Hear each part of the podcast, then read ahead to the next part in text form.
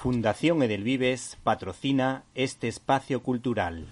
Los aficionados al cómic están de suerte porque llega a las estanterías de Panini el increíble Hulk de Peter David titulado acertadamente Círculo Vicioso, porque este Omnigol, este potente recopilatorio, se centra en explicar la lucha interna entre el alter ego de Bruce Banner, Hulk, y de alguna manera contarnos esa lucha entre el Dr. Jekyll y Mr. Hyde a lo Robert Louis Stevenson.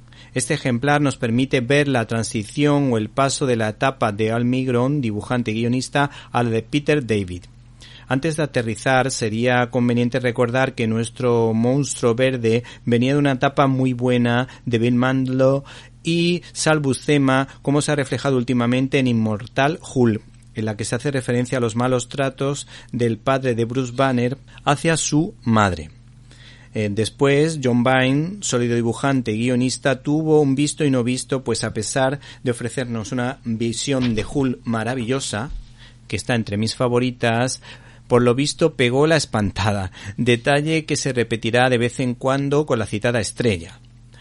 Por lo visto, Almigron sustituyó a un John Byrne que había hecho unas cosas maravillosas con unas viñetas enormes en las que separa a Hulk de Bruce Banner, eh, provoca la reaparición de Betty Ross, introdujo a los caza Hulks e hizo un guiño al Hulk gris de Stanley y Jack Kirby.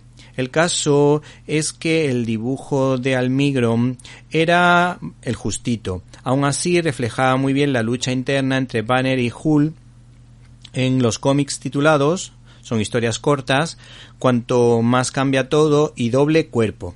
Y vemos también su batalla con Abominación.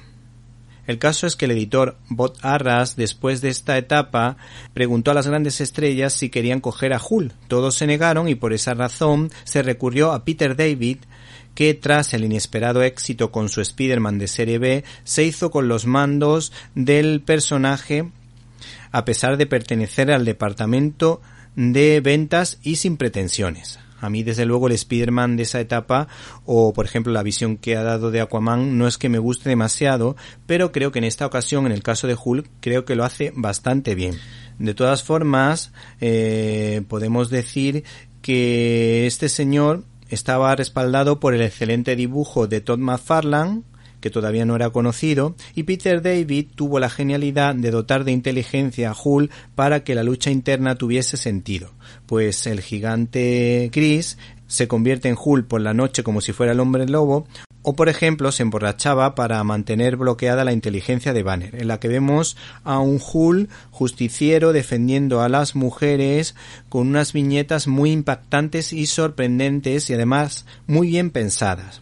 Este Hull es bastante sensible y se enamora y deja embarazada a la querida Betty Ross donde se recogen conversaciones y situaciones amorosas de gran belleza similares a las de la portada, en una especie de bella y bestia a lo Disney, pero con tono Marvel.